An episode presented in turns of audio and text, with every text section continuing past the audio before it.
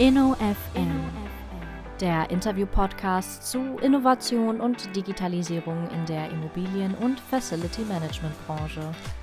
Ein Podcast von und mit Markus Tomzig. Ich darf Ihnen und euch noch ein frohes und erfolgreiches neues und vor allem gesundes Jahr 2022 wünschen. Auch in diesem neuen Jahr spreche ich an dieser Stelle mit Protagonisten am dynamischen Rand einer Immobilien- und FM-Branche, die sich mit Innovation und digitaler Transformation beschäftigen. Zur ersten Podcast-Folge im neuen Jahr freue ich mich, Ludwig von Busse zu begrüßen. Ludwig von Busse ist Gründer und Geschäftsführer der Simplify GmbH, also einer Plattform für digitales Aufzugsmanagement. Herzlich willkommen, Ludwig, zum InnoFM Podcast. Herzlich willkommen auch von meiner Seite. Vielen, vielen Dank dir für die Einladung und auch allen in dieser Runde noch ein frohes neues Jahr. Ja, Ludwig, nachdem ich euch seit geraumer Zeit in den sozialen Medien ja folge, haben wir uns endlich persönlich kennengelernt. Im letzten Jahr, Anfang September war es, glaube ich, auf der Real PropTech in Frankfurt. Schöne Grüße übrigens an der Stelle an Sarah, auch da noch ein frohes Neues, Sarah. Ähm, Ludwig, man kann über dich lesen, dass du Musik- und Weinliebhaber bist, Italien-Fan, leidenschaftlicher Familienvater und Koch. Also mindestens zwei gemeinsame Leidenschaften haben wir damit schon mal. Aber vielleicht erzählst du uns noch mal ein bisschen, was wir eben nicht in den sozialen Medien finden. Wie bist du eigentlich zu dieser Branche, zu diesem Thema gekommen? Äh, so ein bisschen deinen beruflichen Hintergrund. Äh, das fände ich als Einstieg ganz spannend. Ja, gerne. Ja, du hast es richtig erwähnt oder gefunden im Netz. Äh, spannend ist es ja immer, wo man sowas findet. Wenn ja. man das irgendwo gesagt hat, getan hat, das Netz vergisst ja nie. Ja, zu meiner Person. Ich hatte die Chance, in Kindesjahren alle drei bis vier Jahre immer wieder umzuziehen, also praktisch meinen Eltern äh, beruflich hinterherzuziehen mit meinen beiden Geschwistern. Und das führte uns eben auch nach Italien über circa acht Jahre. So kam es auch zu dieser ähm, Italien-Affinität. Ah ja. Und auf dem Weg zurück ähm, und dann in meiner Endphase der Schule stellte sich die Frage, was nun? Und ich habe die Erfahrung gemacht, dass an einer normalen Universität diese etwas auch ähm, anonyme Geschichte nicht so wirklich mein Motivator war. Und so habe ich mich entschieden, nach dem Vordiplom, was ich in Göttingen gemacht habe, im, im Bereich BWL, auf eine französische Hochschule zu wechseln. Das ist die ESCP Europe, nennt sich die heute. Das ist ein Konstrukt, also basiert in, in Paris, hat fünf Niederlassungen oder mittlerweile sogar mehr in Europa und am Anfang seines Studiums oder wenn man einen den Management oder den International Management Studiengang geht, drei Stationen auswählen, mit, in denen man dann mit dem gesamten Studium durchzieht. Also ein Jahr Paris, ein Jahr London und ein Jahr Berlin. Das ja, war spannend. so eine Strecke. Mhm. Und das ist ein sehr, sehr spannendes Konstrukt. Und am Ende gibt es eben auch eine Recruiting-Messe. Und da stellen sich Unternehmen vor und man kommt ins Gespräch. Man hat natürlich auch vorher schon viele Praktika gemacht. Und ich hatte eigentlich das Ziel, in das Konsumgütermarketing zu gehen. Also L'Oreal, ähm, Chanel und Bayersdorf, wie sie alle heißen. Und auf dieser Messe sind mir drei Unternehmen aufgefallen, die so ganz anders waren als die, die man so als sag mal, Abgänger eigentlich wollte. Alle wollten natürlich Berater, Business, damals waren noch Lehman Brothers, wollten sie alle hin. Und da standen drei Unternehmen, die etwas anders waren. Und das war einmal Bombardier, war Bosch und das war Otis.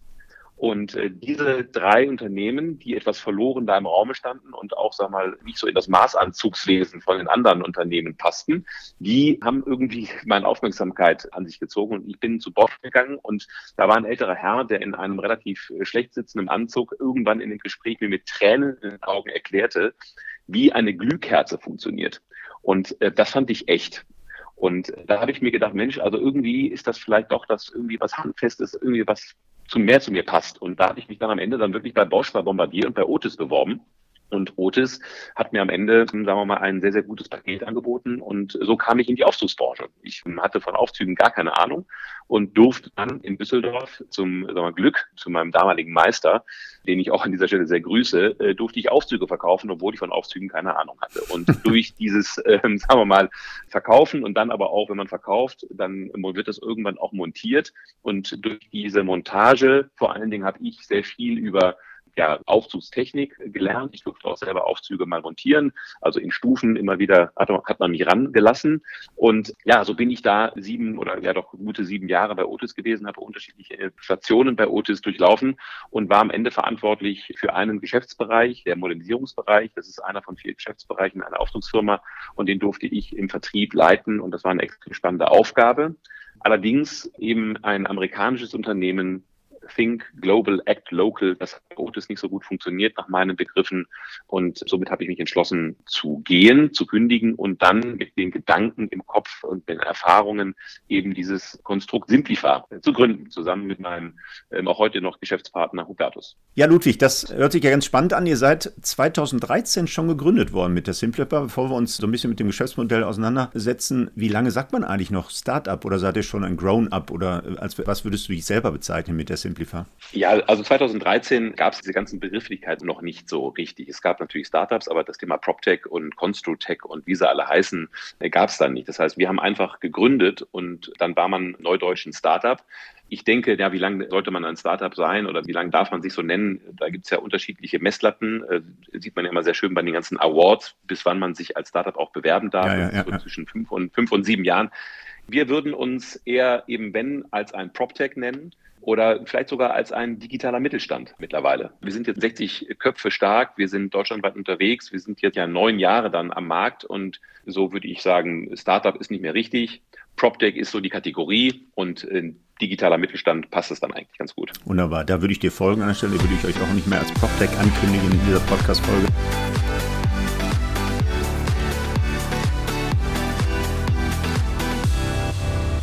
Habe dich ja bei der Sarah in Frankfurt diesen Pitch gesehen und ich würde sagen, das können wir hier in dem Podcast für unsere Podcast-Hörer auch nochmal kurz machen. Ein, zwei Minuten für so einen passt dir auch ganz gut. Ne? Wahrscheinlich hast du den Witz noch nie gehört. Ein Elevator-Pitch für dich Simplify an der Stelle.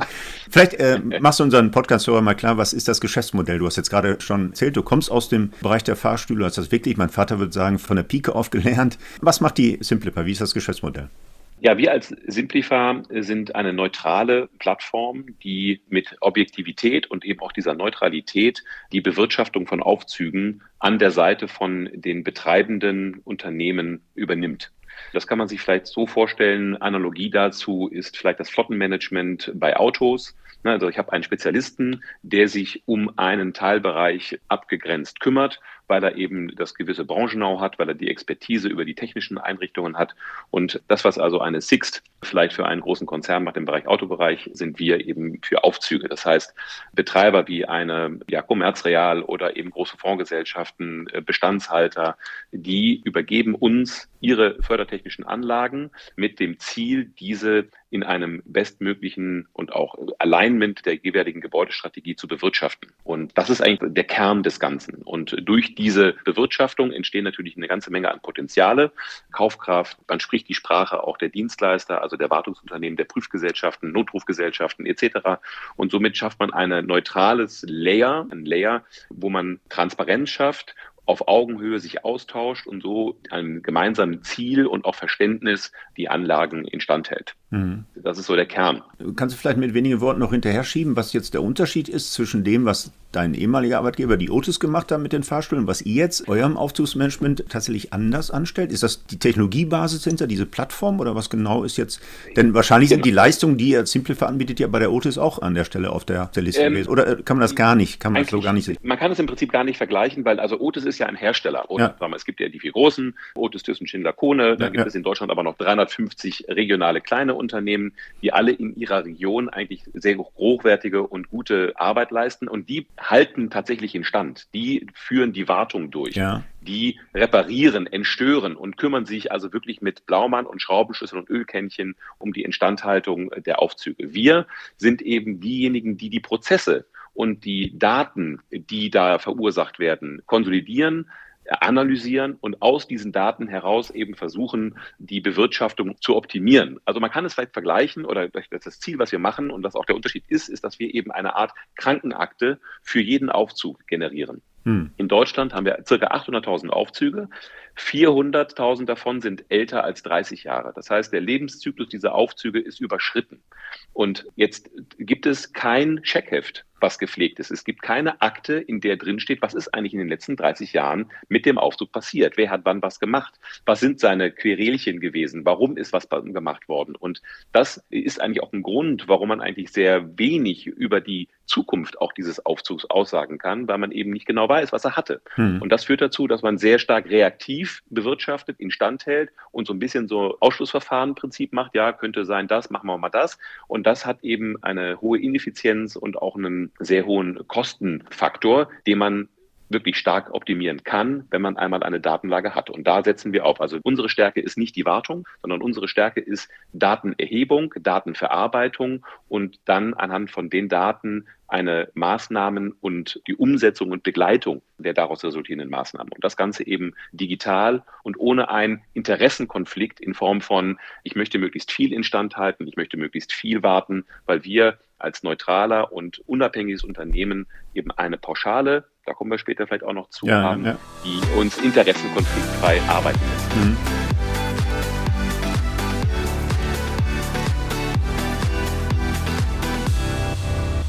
Jetzt bin ich ja nicht nur Podcaster, sondern auch mit einem Hut an der Westfälischen Hochschule in der Lehre eingebunden. Die Hochschule in Gelsenkirchen, ne, wie viele andere Hochschulen in Nordrhein-Westfalen ja oder alle eigentlich im Besitz des BLB, also des Bau- und Liegenschaftsbetriebes NRW. Habt da vielleicht auch schon mal Kontakt zu gehabt. Da sind auch ein paar Personen- und Lastenfahrstühle drin.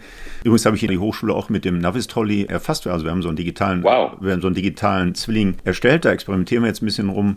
Was ist jetzt dein Mehrwert? Ich glaube, die Frau Wilms als Geschäftsführerin des BLB hört wahrscheinlich den Podcast auch, ne? aber alles free of charge hier für dich, Ludwig. Was ist jetzt euer Mehrwert? Was ist euer Nutzenversprechen konkret? Wenn ihr jetzt zum Beispiel im BLW sagt, ihr habt ja auch ganz viele Fahrstühle, ihr habt ganz viele Gebäude in Nordrhein-Westfalen. Ich bin mit der Simplify, ja, in diesem Aufzugsmanagement. Was ist euer konkretes Nutzenversprechen? Macht uns mal neugierig in diesem Eigentümer-Mieter-Modell beim BLB. Naja, die Aufzüge verrichten ja eine Aufgabe, sind angeschafft worden, um eine Aufgabe in einer Liegenschaft zu verrichten. Und diese Liegenschaft hat wiederum einen gewissen Wert oder beziehungsweise einen gewissen Nutzen in einem Portfolio eines Eigentümers. Und ähm, jetzt in einer Universität äh, soll eben Bildung vermittelt werden in dieser Liegenschaft. Und es ist im Eigentum eines langfristigen Bestandshalters, so gehe ich mal davon aus. Das heißt also, er hat Interesse daran, dass seine Gewerke, Aufzug, Heizung etc. pp. möglichst langfristig und zu einem optimalen Preis-Leistungs-Ratio ja, betrieben werden können. Ja. Und das heißt, er möchte um eben die unterschiedlichen Bildungseinrichtungen auch erreichen zu können, braucht er Aufzüge, um Barrierefreiheit zu gewährleisten, um ja an die unterschiedlichen Orte auch Menschen zu befördern. Das heißt, die Verfügbarkeit in diesen Gebäuden ist eigentlich eine sehr, sehr wesentliche Grundlage für den Betrieb im Gebäude. Da, wenn man mal an Altersheime denkt, an Hotels, wenn die Essens, ne, Personentransporte etc., Produktion, also ein Aufzug oder Aufzüge haben eine ganz relevante Rolle in unserem alltäglichen Wirtschaften. Und wenn diese nicht funktionieren, dann stockt das System. Und und warum funktionieren sie nicht? Das ist eben häufig die Frage, in der man wirklich erst dann auf den Grund gehen kann, wenn man weiß, was das für ein Aufzug eigentlich ist. Und unser Mehrwert ist der, dass wir eben eine sehr, sehr detaillierte Datenaufnahme sowohl der dokumentarischen Seite als auch der technischen Seite vor Ort aufnehmen bzw. erfassen. Und das tun wir, indem wir praktisch in vier Säulen vorgehen. Das heißt also, um eine Aussage treffen zu können, was ist denn mit mir als Person los in der nächsten Zukunft über von einem Arzt, da muss er wissen, was hat er eigentlich gemacht? Ist er ein Schreibtischtäter, ne? ist er ein Langstreckenläufer, sportlich, isst er viel, trinkt er viel, keine Ahnung was, um dann eben zu sagen, okay, für dich ist die Therapie die beste. Diese Grundlage schaffen wir eben mit dieser digitalen Datenaufnahme und da haben wir technologisch gesehen für uns ein Dokumentenmanagementsystem entwickelt, vor allen Dingen aber eine KI, die in diesem Dokumentenmanagementsystem enthalten ist, die alle relevanten Aufzugsdokumente typifizieren kann, erkennen kann und aus diesen Dokumenten die relevanten Metadaten extrahieren kann. Denn am Ende möchte ich ja nicht mit einem Vertrag, mit einem Bericht, mit einem Nachweis arbeiten, als Dokument, als PDF, sondern mir sind ja die Informationen darauf relevant. Mhm. Und diese entnehmen wir machen sie somit transportfähig, übertragen die bei uns in die Datenbank und können sie somit vergleichen, auswerten, bewerten und daraus urteilen. Das ist so die erste große wesentliche Unterschied zu allen anderen, die wir so am Markt kennen, dass wir eben nicht nur aus einem Papier ein PDF machen, sondern eben mit den Metadaten arbeiten, weg von Dokumenten. Das ist der erste große Punkt. Mhm. Der zweite Punkt ist dann, jetzt mache ich mal so eine Analogie vielleicht zu der ähm, Automobilbranche, dass ich eben sage, was mal auf, bewerte doch mal meinen Vollkaskovertrag für mein Auto. Dann kann ich natürlich den Vollkaskovertrag nehmen, ihn analysieren und sagen, Mensch, der ist aber umfänglich und der ist auch guter Preis. Aber ich muss immer noch mal am Ende das Auto dazu sehen, ob das überhaupt von seinem Wert dem Vollkaskovertrag entspricht. Mhm. Genau das gleiche Prinzip wenden wir an, auch bei dem Aufzug. Das heißt, mit eigenen Sachverständigen, alle aus der Aufzugsbranche kommen, begehen wir jeden Aufzug Aufzug und erfassen ihn mit einer eigenen, für uns oder von uns programmierten App, wo eine geführte Due Diligence am Aufzug abgelegt ist und wir jeden Aufzug mit circa 500 bis 600 Prüfpunkten eben digital erfassen, dabei eine 360-Grad-Tour durch den Schacht aufnehmen, um somit eben die Ist-Situation bildlich vor Ort mit den jeweiligen Spezialitäten festzuhalten und die mit den Dokumenten abgleichen zu können. Und somit bekommen wir ein sehr, sehr gutes und detailliertes Bild über den Zustand, den Ist-Zustand des Aufzuges und können dann die Wirtschaftspläne, Budgetpläne, Lebenszyklusmanagement, ja, ESG-Optimierung von dort aus eben ableiten und dann gemeinsam mit einer Firma Otis, Schindler und wen auch immer umsetzen. Also die Wartungsfirmen sind für uns auch ganz, ganz wichtige Partner, die bleiben Partner, indem wir aber eben die Informationen zur Verfügung stellen, die sie benötigen, entsteht eben ein Ökosystem, was sehr viel effizienter und transparenter arbeiten kann als vorher. Hm. Ja, ganz spannend. Jetzt hast du zwei Punkte von, glaube ich, vier angekündigten. Sollen wir das noch machen oder ja. darf ich erstmal Rückfragen stellen? Wir können auch die Hälfte machen. Genau, vielleicht zu dieser Fotodokumentation, also zu dem digitalen Zwilling. Was genau ist die Funktionalität? Weil es ist ja nicht so, dass im Fall einer Störung da irgendwie Live-Bilder angezeigt werden. Du hast im Grunde im Rahmen deiner, ja, sagen wir in deinem Bild zu bleiben, in der Anamnese, in der Aufnahme dieses genau. Fahrstuhls, das Status Quo abgebildet. Was genau ist der Mehrwert für diese Bilder? Dass wir jetzt mit diesen Bildern jederzeit auch per Knopfdruck gemeinsam mit Wartungsfirmen, Prüfgesellschaften, Eigentümern, aber auch eben zum Beispiel den Facility Management Unternehmen auf diesen Aufzug gucken können mhm. und eben gewisse Situationen unmissverständlich erklären, ableiten und eben auch analysieren können. Und somit kommt eben, wie du richtig sagst, es ist ja keine permanente Kamera dort vor Ort, das wäre praktisch Kanonen auf Spatzen geschossen. Erstmal habe ich eben in den Schächten kein Netz und zweitens passiert so viel hm. in dem Schacht nun auch nicht. Das ja. heißt, es reicht erstmal zu einem Datum XY der Aufnahme, zu wissen, was habe ich da alles für Komponenten drin, wie sind die verbaut, wo ist eigentlich der Aufzug im Gebäude. Das sind alles ja Merkmale, die wichtig sind, um schnell und gezielt Instandhaltungen und Reparaturen durchzuführen. Also ne, dass das Thema ist, die Wartungsfirma die hat den Nutzen vor allen Dingen von dieser 360-Grad-Visualisierung. Denn mhm. die kann jetzt bei einer Störung, die drei Wochen später passiert ist, eben sich in diese Visualisierung reinklicken und kann die Ersatzteile, Komponenten inklusive Typenschild alles ableiten. Normalerweise müsste sie mit einem Monteur vor Ort hinfahren, guck mal nach, wie ist das denn da, was haben wir denn da für einen Türantrieb oder für ein Lichtgitter, der macht dann ein Foto, fährt wieder in die Niederlassung. Das sind alles Themen, dafür hat keiner Zeit und noch keiner Lust. Hm, ah ja. Deshalb, ohne eine Visualisierung, werden Angebote, sagen wir mal, Pi mal Daumen vom Schreibtisch aus gemacht, weil keiner mehr Zeit hat, für zu jedem Aufzug zu fahren, um ihn sich jetzt so anzugucken. Und wenn wir einmal den Bestand haben, entfällt das. Und ein Meister kann eben sich parallel zehn Aufzüge angucken und also sehr viel schneller und sehr viel effizienter arbeiten und auch genauere Angebote abgeben. Hm, ja, spannend. Äh, Habe ich verstanden.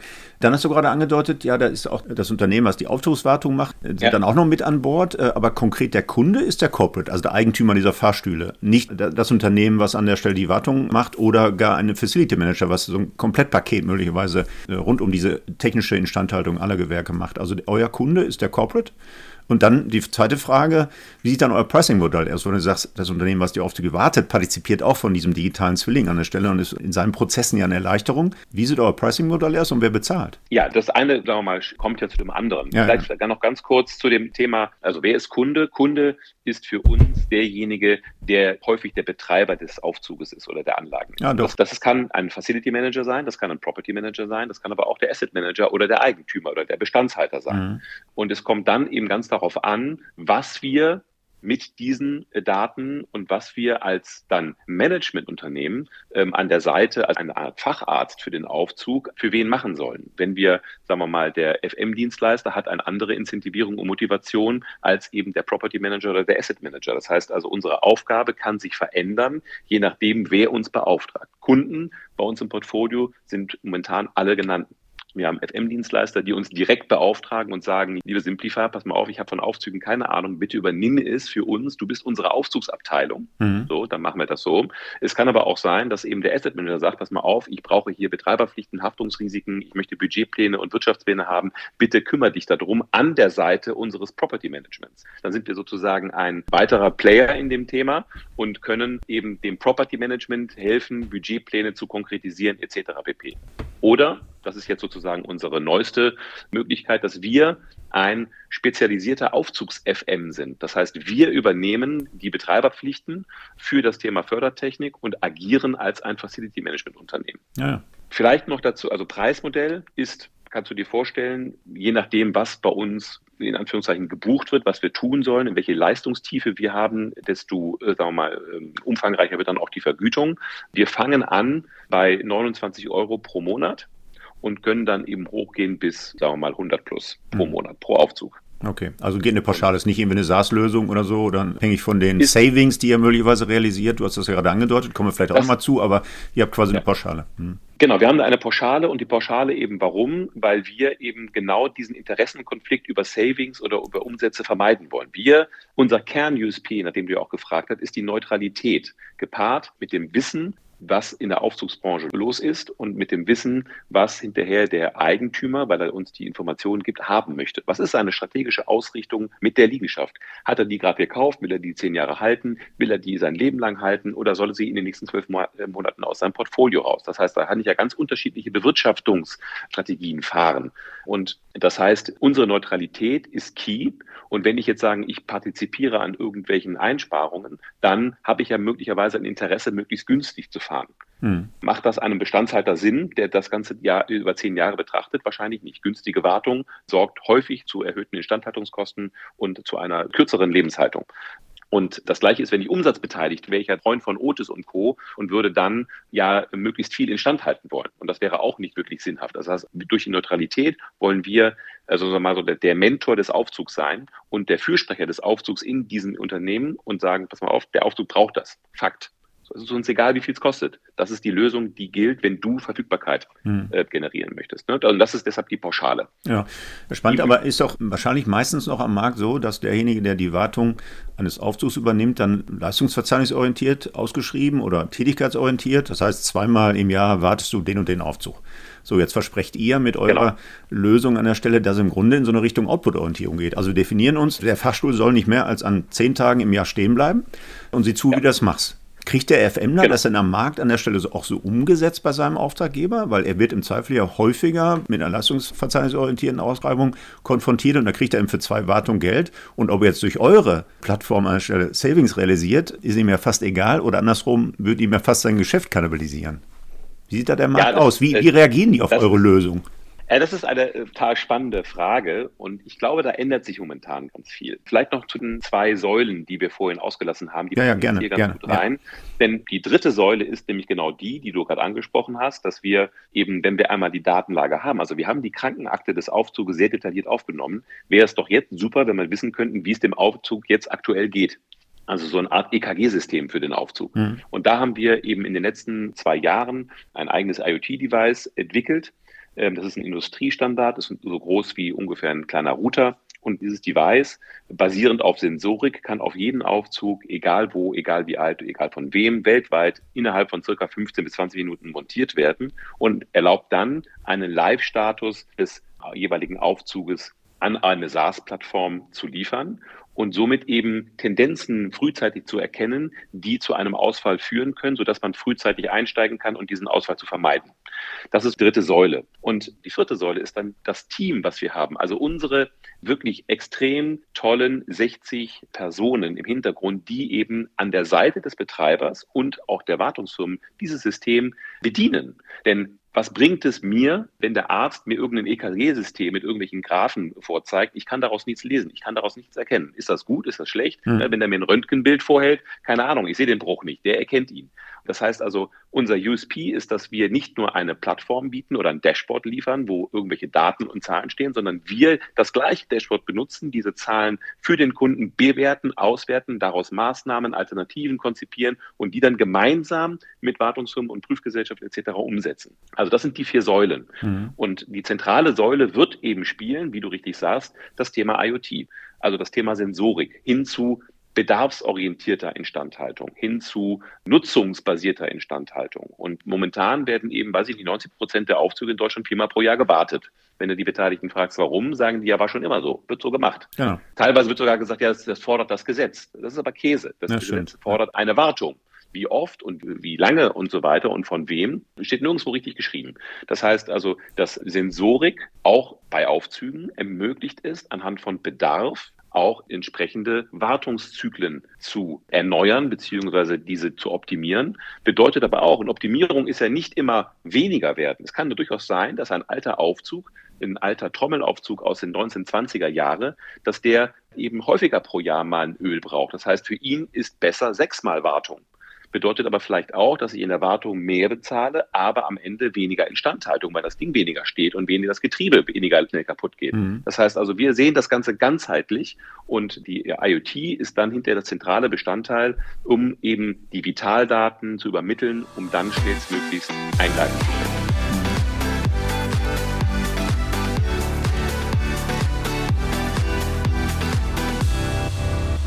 Dann eine Frage, bevor wir gleich nochmal zu einem ich sag mal, Zauberwort des Predictive Maintenance kommen. Du bist ja treuer Hörer meines Podcasts und hast wahrscheinlich die Folge 64 gehört mit dem Robert Oertel, ehemals Advino. Da haben wir ja. uns nämlich auch mit so einem Thema unterhalten. Er hat ja auch bei der Advino so ein Thema Aufzug verantwortet und er hat dann genau in diese Kerbe reingehauen. Die meisten Startups kennen sich mit Fahrstühlen gar nicht aus, außer Simplify. Genau, die kennen das ja, sagte er dann, klar, zu Recht. Und dann haben wir auch so ein Stück weit über die Möglichkeiten und den Status quo eines solchen Schlagworts wie Predictive Maintenance unterhalten. Aber zurück, bevor ich das vergesse, du hast ja gerade so ein paar Savings schon angedeutet. Kann man tatsächlich mit euren Lösung denn auch diese Nutzenversprechen quantifizieren oder gar monetarisieren? Du hast ja schon Kosten genannt, äh, du hast auch CO2-Emissionen angedeutet. Bei euch auf der Internetseite eine ganze Reihe von äh, Nutzenversprechen. Ne? Übernahme der Betreibverantwortung, okay, braucht man nicht monetarisieren, aber Haftungsrisiko und so weiter, Verfügbarkeit ist auch gut. Aber gerade so ein CO2-Footprint eines Fahrstuhls und die Kosteneinsparung. Könnte den an der Stelle monetarisieren? Kannst du mal so ein paar äh, also, KPIs nennen? Ja, gerne. Ich habe auch die Frage noch nicht beantwortet. Ist der FM-Dienstleister eigentlich unser Freund oder eher unser Feind? Ah, genau, auch spannend. Ja, kommen wir gerne mal noch zurück. Ja, ja. Ähm, genau. Die Monetarisierung, wir haben die jetzt die, durch die knappen neun Jahre Erfahrung, die wir am Markt sind, können wir sagen, dass wir ca. 30 Prozent der Kosten, die ein Aufzug verursacht, einsparen können. Mhm. Und das ist sowohl OPEX als auch CAPEX. Das kommt eben alles nicht in einem Jahr, sondern das kommt eben über den laufenden Betrieb über ein, zwei, drei Jahre. Ich kann im ersten Jahr vielleicht ein bisschen die Wartung optimieren, wenn es denn sinnvoll ist. Ich kann im zweiten Jahr Instandhaltungspläne machen. Also ich kann proaktiv instand halten und somit habe ich weniger Expresskosten. Ich habe weniger ganzen Anfahrten und so weiter. Und so komme ich eben auf circa im Schnitt 30 Prozent. Manchmal geht auch mehr. Aber es ist wirklich sehr individuell zu betrachten, was kostet der Aufzug heute und was kostet der später. Das ist mhm. eine Sache. Aber 30 Prozent ist der Schnitt. Das Thema ESG ist natürlich jetzt in aller Munde. Du weißt ja dass sicherlich, dass der Buchstabe E für Elevator steht. genau. Ähm, Elevator, und, Environment äh, Elevator, ja. Genau. Und das S natürlich für Simplify und das G für super gut. Ne? Ja, aber cool. ja, ja, ja. nein, aber das ist natürlich ein ganz, ganz spannender Faktor. Denn von den, sagen wir mal, 40 Prozent Energiekonsum des Real Estates belaufen sich drei bis acht Prozent auf Aufzüge. Das heißt, Aufzüge haben einen ganz relevanten relevanten Energiefaktor, in, also Energieverbrauch in einer Immobilie. Und den kann man sicherlich und ganz, ganz gezielt reduzieren. Und das nicht nur beim E ist der Aufzug ein, äh, kann der Contribution leisten für die gesamte, sondern beim S und beim G auch. Und E kann man mal ganz klassisch sagen, circa vier Tonnen CO2 pro Aufzug kann man einsparen pro Jahr pro Aufzugsschacht ungefähr. Und das ist schon eine ganze Menge. Hm. und das ist gar nicht der Aufzug selber, sondern es geht da um Heizenergie, die durch den Schacht eben nach außen austreten kann. Und das kann man verhindern, indem man den Aufzug, sagen wir mal, ähm, gewisse Öffnungen eben auch verschließt beim Aufzug, aber auch gewisse technischen Einrichtungen wie regenerative Antriebe, LED-Beleuchtungsthemen, Abschaltung von gewissen Steuerungskomponenten. Das hilft, dass der Aufzug einfach in sich effizienter wird, was den Verbrauch betrifft.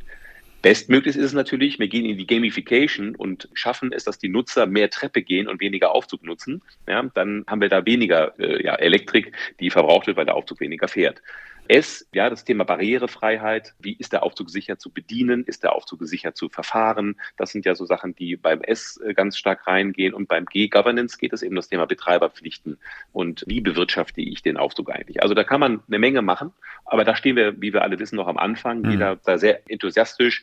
Wir haben da einen ESG-Check mittlerweile und können dort also auch durch so eine ESG-Due Diligence konkrete Maßnahmen und auch Kosten aufzeigen, wie man den Aufzug sukzessive zu einem Optimum mhm. führt. Okay, ist das dann so ein Live-Dashboard, wo wir das alles ablesen können, oder ist das so ein regelmäßiger Report, den der Taggeber zur Verfügung stellt? Im ersten Schritt ist das erstmal auch wiederum eine Statusanalyse. Was hat der Aufzug eigentlich? Wie oft fährt der Aufzug eigentlich? Das ist ja schon mal eine Sache, die keiner beantworten kann, weil bei 30 Jahre alten Aufzügen kein Fahrtenzähler vorhanden ist. Das heißt also, wir müssen erstmal am besten über IoT, könnte man zum Beispiel über einen gewissen Zeitraum die Fahrten analysieren und basierend davon natürlich rückrechnen auf Energie, auf Verschleiß und so weiter und so fort und wird dann schauen können, wie man das optimieren kann. Zum Beispiel, also jeder neu errichtete Aufzug oder neu hergestellter Aufzug hat im Schnitt CO2-Tonnenverbrauch von sechs bis acht Tonnen. Also ne, jeder Aufzug, der kaputt ist und ersetzt werden muss, verursacht in der Herstellung, nur in der Herstellung, sechs bis acht Tonnen. Hm. Indem ich den Lebenszyklus eines Aufzuges verlängere, erspare ich diese Herstellungskosten, diesen CO2-Verbrauch. Ja. Das heißt also, ne, auch da entsteht ja so eine Art virtuelle Einsparung, indem ich etwas länger am Leben lasse, vermeide ich eine Herstellung. Und das ist natürlich auch spannend. Und da äh, versuchen wir uns mit anderen Anbietern und Spezialisten in dem Gebiet auch zusammenzutun. Denn Aufzug ist ja nur ein Gewerk von vielen. Das heißt also, wir sehen auch den Bedarf, das wird, glaube ich, auch das Thema Nummer zwei sein neben ESG 22, gerade im Bereich PropTech, dass sich die Unternehmen mit ihren Einzellösungen wieder zusammenschließen müssen. Das ist ja, sag mal, wie bei einem Fintech. Man hat ja das Gebäude jetzt filetiert. Der eine macht Heizung, der andere macht Aufzug, der andere macht Elektrik, der andere macht, keine Ahnung, Klima. Und jeder ist total smart und jeder ist total schlau und optimiert, aber für den Anwender ist es momentan völliges Chaos. Ne, der hat 16 Plattformen, der hat 16 Dashboards, der weiß nicht, womit er anfangen soll. Und wir müssen jetzt, glaube ich, als sag mal, der digitale Mittelstand, der Junge, der muss sich jetzt zusammenlegen und versuchen, daraus etwas wirklich Messbares und Anwendbares für FM, für PM, für den Eigentümer zu machen. Weil mhm. sonst wird sich das nicht durchsetzen. Mhm. Ja. Also ist eine große Aufgabe, die noch da drin steht und deshalb sind wir, sehen wir uns als ein Teil in, der, in einem Gebäude und äh, docken uns gerne an Ökosysteme anderer an. Wir müssen uns integrieren. Wir müssen gucken, dass unsere Daten, unsere ähm, Erkenntnisse in anderen Plattformen abrufbar werden. Na, da gibt es eine RealCube, da gibt es ein Edifion, da gibt es äh, Meter, da gibt es ganz, ganz viele unterschiedliche Anbieter, die ja auch Plattformen haben und warum sich nicht dort integrieren. Mhm. Das macht es hinterher einfacher. Ja, spannend. Äh, du hast sicher ja auch äh, die Podcast-Folge mit dem Tim Sassen von der Greyfield, die ja genau in die gleiche Kerbe haut, nämlich das ganze Thema graue Energie aus dem Lebenszyklus einer Immobilie. Ja, das ist ja viel vorteilhafter, die zu revitalisieren, als abzureißen und neu zu bauen. Und das war dein Beispiel mit genau. das gleiche. Also das ganze Ökosystem noch ein Stück weit auf eine höhere Systemebene, da passt das ja alles wirklich zueinander, muss man an der Stelle tatsächlich mal die Köpfe zusammenstecken, wie man so ein Ökosystem lebenszyklusorientiert aufbaut und dann auch genau solche Message äh, rüberbringt, wie vorteilhaft und, das tatsächlich in der Gesamtlösung sein ja, kann. Ne? Und da spielt meines Erachtens, da kommen wir vielleicht zu dem Thema FM, da spielen die FMs aus meiner Sicht, aus unserer Sicht eine ganz, ganz wesentliche Rolle oder können eine ganz wesentliche Rolle denn einnehmen. Denn man muss sich ja auch die Frage stellen, man sagt ja immer disruptiert, disruptiert, disruptiert. Mhm. Wer wird denn eigentlich durch diese Digitalisierung eigentlich disruptiert? Bleibt das alles beim Gleichen oder wir machen wir alles gleich, aber nur digital? Oder was passiert mit einem AM? Braucht man den noch? Ja, nein. Was passiert mit einem PM? Braucht man den noch? Nein. Was passiert mit einem FM? Also wer bleibt eventuell oder wer geht? Oder ähm, wer wird in seiner Rolle in der Wertschöpfungsarchitektur extrem modifiziert, dass er auch nicht mehr lächelt? Richtig. Genau. Und wenn man äh, die FMs fragt, dann ist es immer der PM. Wenn man die PMs fragt, dann ist es der FM. Also das äh, ist noch nicht entschieden, wer da wie, ja, sagen wir mal, sich verändern wird. Aber ich glaube, der FM hat da auch eine ganz wesentliche Chance. Denn wenn er diese nutzt, und ergreift. Und das kommt zu deiner Frage von vorhin. Ich sehe da einen, sagen wir, einen Mindset-Change. Ja, da wird gerade bewusst, dass man was tun muss, dass man agieren muss. Normalerweise ist es so, dass der Asset Manager, wenn man mit Ideen kommt und dann sagt, pass mal auf, FM, guck dir das mal an und schau mal, ob das zu uns passt. So, da muss sich der FM irgendwie damit auseinandersetzen. Da kommt eine Simplify um die Ecke und die soll jetzt aber mal Aufzugsmanagement machen. Hat da gar keine Zeit für, wird er auch nicht für bezahlt. Genau. Das heißt also, wir sehen jetzt im Markt bei gewissen FM-Anbietern, sagen wir mal, die Kehrtwende, sagen wir mal auf, wir kommen jetzt aktiv auf diese Branche zu, auf diese Lösungsanbieter zu, analysieren die, gucken, wie wir die integrieren können, um dann unserem Kunden eben diese Neuigkeiten anzubieten und daraus neue Konzepte und auch neue Umsatzpotenziale zu generieren.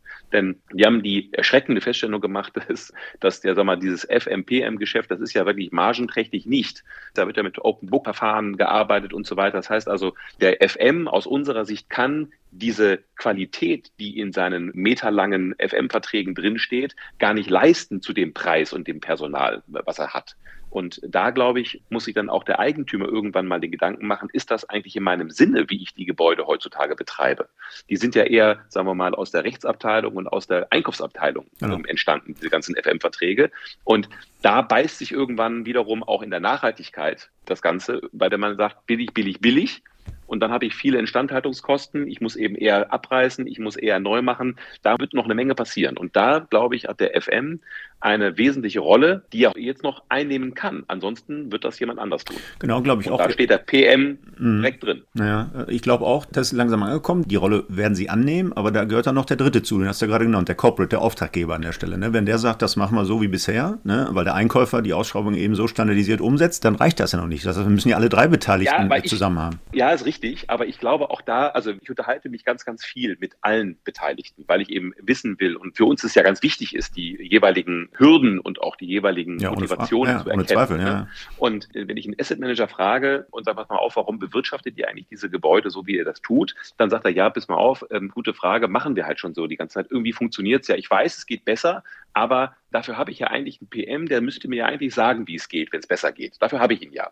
So, und dann, ne, dann äh, wird das so ein bisschen die, die, das Äffchen auf die Schulter vom PM gesetzt. Wenn ich den PM frage, dann sagt er, ja, ähm, wir wissen, das gibt es auf jeden Fall besser, aber der AM, der beauftragt das ja gar nicht. Wenn der das auch beauftragen würde und wünschen würde, dann würden wir das auch so machen. Hm. So, also da haben wir irgendwo dieses Dilemma, wer macht den Staat?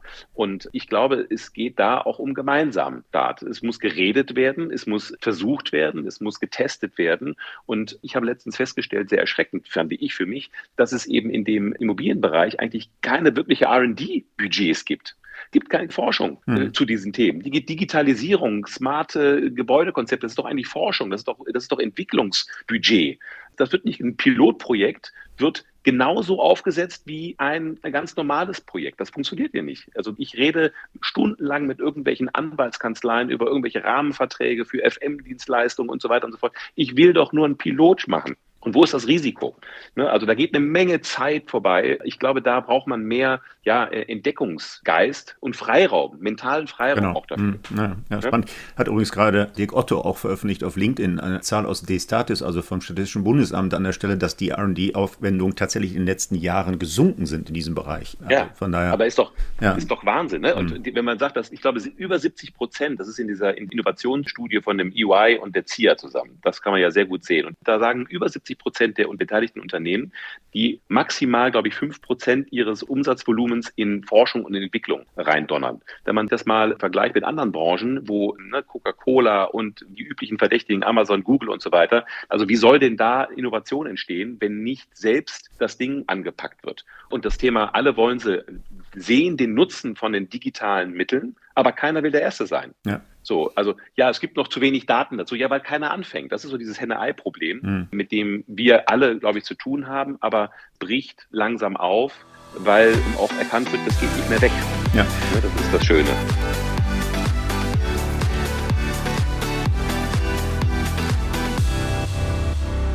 So ein bisschen mit Blick auf die Zeit, Ludwig. Das Thema würde ich gerne noch mit dir ansprechen. Wie vorhin angedeutet, der Robert Oertel hat ja schon so ein bisschen Wasser in den Wein gegossen. Das Stichwort Predictive Maintenance. Fast jeder zweite, dritte Studierende, der mir die Abschlussarbeit betreut haben will, der sagt, wie sieht es aus mit Predictive Maintenance? So total hip, kann ich da nicht drüber schreiben. Also es ist offensichtlich in aller Munde. Ist jetzt dieses Zauberwort Predictive Maintenance, ist das tatsächlich noch eine mehr, also jetzt geschrieben mit Ä, oder ist das schon mehr als so die vorausschauende Wartung der klassischen Prägung? Wie sieht das aus? Wie fasst die Simplify das ein? Aber du sagst ja, KI ist bei euch schon drin und IoT-Lösungen, dieses kleine Device, was jeder da installieren kann. Ist Predictive Maintenance tatsächlich schon kurzfristig realisierbar nach deiner Einschätzung? Also ich glaube, also unser IoT-Device ist auf Predictive Maintenance ausgerichtet. Das muss und wird es können. Denn ich glaube, das ist hinterher das Quäntchen, wo es wirklich um die letzten Optimierungsmöglichkeiten rauszuholen auch geht, um das Thema, wann wird was kaputt gehen und wie kann ich das schnellstmöglich sourcen, dass die Ausfallzeiten reduziert werden. Mhm. So. Um ehrlich zu sein, unser Edge-Device und unser IoT-System kann das heute noch nicht. Und ich muss ganz ehrlich sagen, dass ich keinen kenne, wo ich in irgendeiner, also da würde ich lieber auf, weiß ich nicht, irgendwelche Dogecoins mein Geld investieren, als zu sagen, pass mal auf, das System von XY kann Predictive Maintenance. Oder kann eine Aussage treffen, die zu 99 Prozent mir wirklich Sicherheit gibt, zu sagen, in zwei Wochen fällt der Türentrieb aus. Ist, glaube ich, für den Gesamtmarkt so noch nicht möglich. Vielleicht kann das ein Otis spezifisch auf einen Türtyp eines Aufzugs aus ihrem Unternehmen, aber welche Firma, welches Immobilienunternehmen hat nur Otis von einem Typ, sondern die haben eben über Jahre hinweg einen ganzen Bund an Aufzügen da mhm, stehen. Mhm. Also das heißt, das Thema Predictive Maintenance ist eine Sache, die eben Zeit braucht und eben auch Datenbasis braucht. Das heißt also, man braucht Aufzüge, man braucht Gewerke, wo IoT, sagen wir mal, lernen darf, um dann eben anhand von Modellen diese Predictiveness in einer Wahrscheinlichkeit vorherzusagen, die am Ende auch wirklich nachhaltig keine Kosten verursacht. Es bringt mir ja nicht zu wissen, dass mit 70-prozentiger Wahrscheinlichkeit in drei Wochen der Motor ausfällt. Das heißt, von daher sehe ich eben sozusagen, das eine geht nicht oder das andere. Wir können nicht Sensorik und IoT und Monitoring, das ist der erste Step, um in ein Thema Predictive Maintenance zu kommen. Aus heutiger Sicht würde ich sagen, ist das noch nicht so möglich, dass hinterher ein FM-Dienstleister oder ein Betreiber sagt, Mensch, das finde ich ja spitze, mache ich flächendeckend in der ganzen Welt. Hm. Da wollen wir hin. Und deshalb brauchen wir eben Partner, die uns Aufzüge zur Verfügung stellen, wo wir diese Box draufsetzen können, damit die lernt. Und wenn ich jetzt nicht anfange, jeder Tag, den wir da verlieren, fehlt uns hinten raus, um wirklich diese Predictiveness gemeinschaftlich zu haben.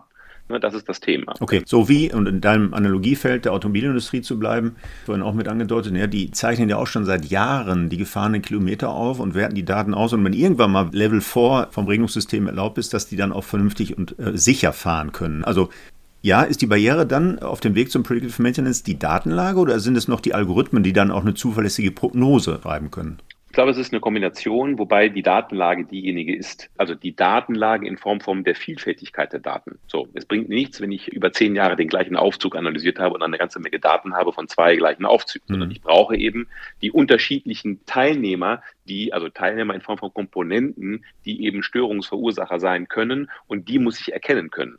Also ein Aufzug hat ja den ganz wesentlichen Unterschied wieder zum Automobil, dass ein Golf oder ein, weiß nicht, Opel, der wird auf die Straße gesetzt und ist in dem Ding immer gleich. Das heißt also, ich habe ein Stück Auto, was gleich ist und das hat sensorische Daten, die sind sehr ähnlich. Da ist die Straße und so weiter diejenigen, die da auch einen Einfluss nehmen. Der Aufzug wird per se eben immer von unterschiedlichen Teams montiert. Das heißt, er ist montagetechnisch immer unterschiedlich. Er sitzt in einem Gebäude, was sich über die Zeit senkt, kippt, ne, bewegt. Hm. Das heißt also, ein Aufzug ist per se eben nicht der Standard. Es gibt nicht den Aufzug. Und dann ist eben irgendwas gemacht worden. Ich habe irgendwelche neue Komponenten drin. Da ist irgendwann modernisiert worden. Da ist irgendwas mal ausgetauscht worden. Das heißt, ich habe eigentlich pro Aufzug ein individuelles Bild. Wir arbeiten da mit sogenannten Klangbild. Unsere IT-Abteilung sagt, jeder Aufzug hat ein Klangbild, was besteht aus Sensoren, Vibrationen, Temperaturen, Geräuschen etc. pp. Und dieses Klangbild muss ich ja für den jeweiligen Aufzug erstmal festlegen, was ist für den normal, um dann festzustellen, was führt in die richtige und was führt in die falsche Richtung. Und das ist die Herausforderung, die man hat. Das heißt also möglichst viele ganz unterschiedliche kaputte Aufzüge, die alle Geräusche machen, also alle schlechtesten Aufzüge bitte zu uns, damit wir sie analysieren können und basierend auf diesen schlechten Daten eben Defects und ja, gewisse Störungen labeln können. Es geht ja um Labeling. Ja, ja. Was bedeutet denn so? Ja.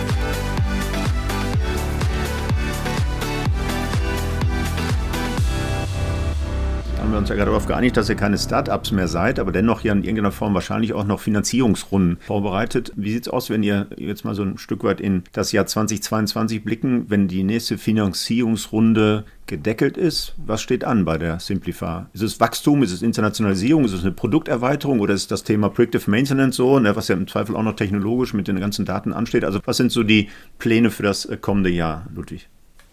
Das kommende Jahr steht unter dem äh, ganz wichtigen Zeichen des Wachstums auf der einen Seite. Also das heißt Anzahl Aufzüge under Management, wie man so schön sagt in der Immobilienbranche. Das mhm. ist ein Wachstumskennzeichen. Natürlich getrieben und mit dem Thema der IoT. Das heißt, wir haben CE-Zertifizierung, wir haben die Box ist fertig, sie will eingesetzt werden und diese jetzt in den Markt zu bringen, das wird unsere Aufgabe sein, vor allen Dingen im ersten halben Jahr gepaart mit eben einer SaaS-Lösung. Wir werden das erste Mal in diesem Jahr eine SaaS-Lösung anbieten, die eben mit und ohne Box funktioniert, aber eben primär mit der Box, um eben diese Daten, die da entstehen, in einem Portal von dem Eigentümer oder von dem Nutzer selbstständig anschauen zu können und auch Einfluss nehmen zu können. Mhm. Also Wachstum, produktgetriebenes Wachstum, das ist das eine. Das Thema ESG ist natürlich ein Punkt, den wir mehr widmen wollen in Kooperation mit anderen. Das ist das zweite. Die dritte Sache ist die Integration in Drittplattformen. Und als viertes Thema ist Team. Team, Team, Team. Wir wollen unser Team robust halten. Wir müssen natürlich auch gewisse Key-Positionen auch noch einstellen. CTO zum Beispiel steht auf unserer sozusagen ja, Angelliste. Und das ist so ein bisschen das Thema. Also dieses Team gerade in Corona bei Laune zu halten, motiviert zu halten in diesen wirklich herausfordernden Aufgaben, die wir da haben, das ist eine Sache, die viel Kraft kosten wird, aber auch viel Spaß macht. Ja. Auch das Jahr 2022 wird spannend, nicht nur, ob wir dann irgendwann mal diese unsägliche Pandemie überwunden haben, sondern auch, wie die Entwicklung weitergeht in unseren Branchen, in unseren Teilsegmenten. Vielleicht wirklich zum Abschluss dann noch einmal eine Frage, denn ich habe nicht allzu häufig solche Gründer, äh, tatsächlich hier in meinen Podcast-Folgen sind ja auch ein paar etablierte dabei und aus ganz anderen Bereichen.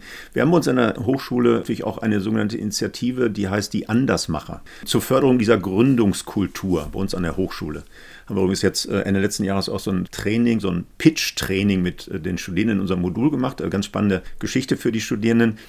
Was für Tipps würdest du den jungen Damen und Herren mitgeben, den Absolventen unserer Studiengänge, Blick auf so eine Gründung?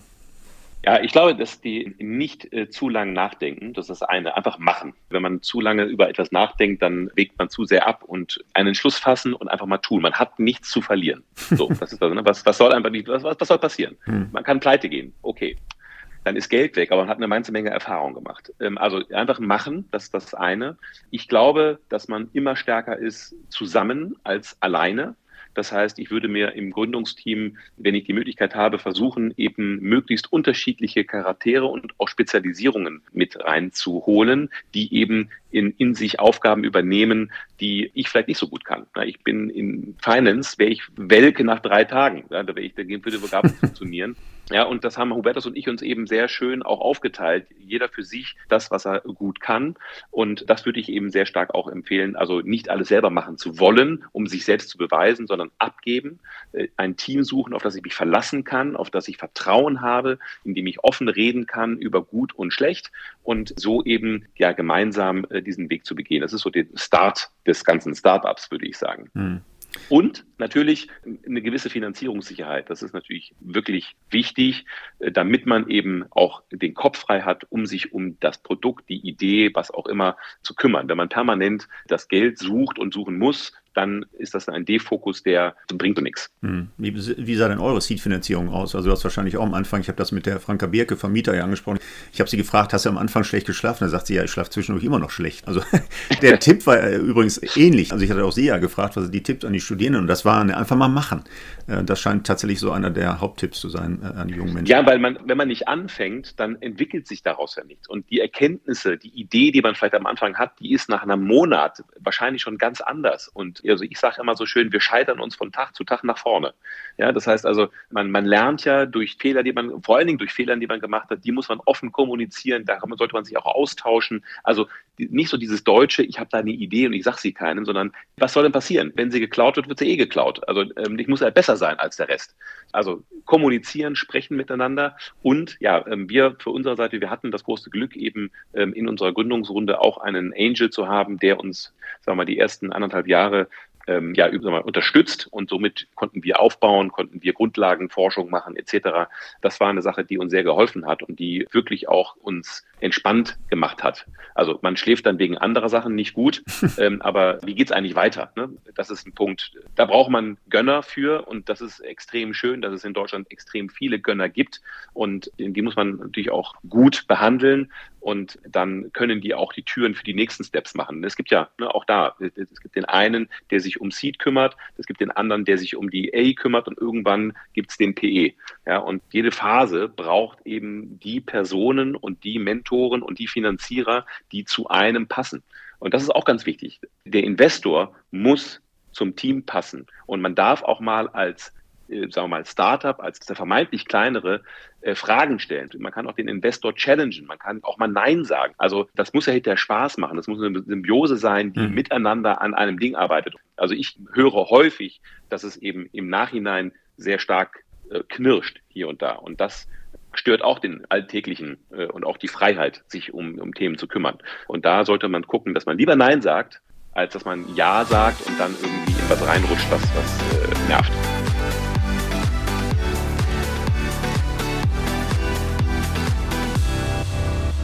Ja, sehr spannend und ich fand auch zum Schluss noch sehr inspirierend, auch für unsere jungen Studierenden und Absolventen des Studiengangs. Lieber Ludwig, Blick auf die Zeit. Das ist jetzt nicht die allerkürzeste Folge, die ich in meinem InnoFM-Podcast gemacht habe, aber ich glaube, wir wollen keine Minute missen.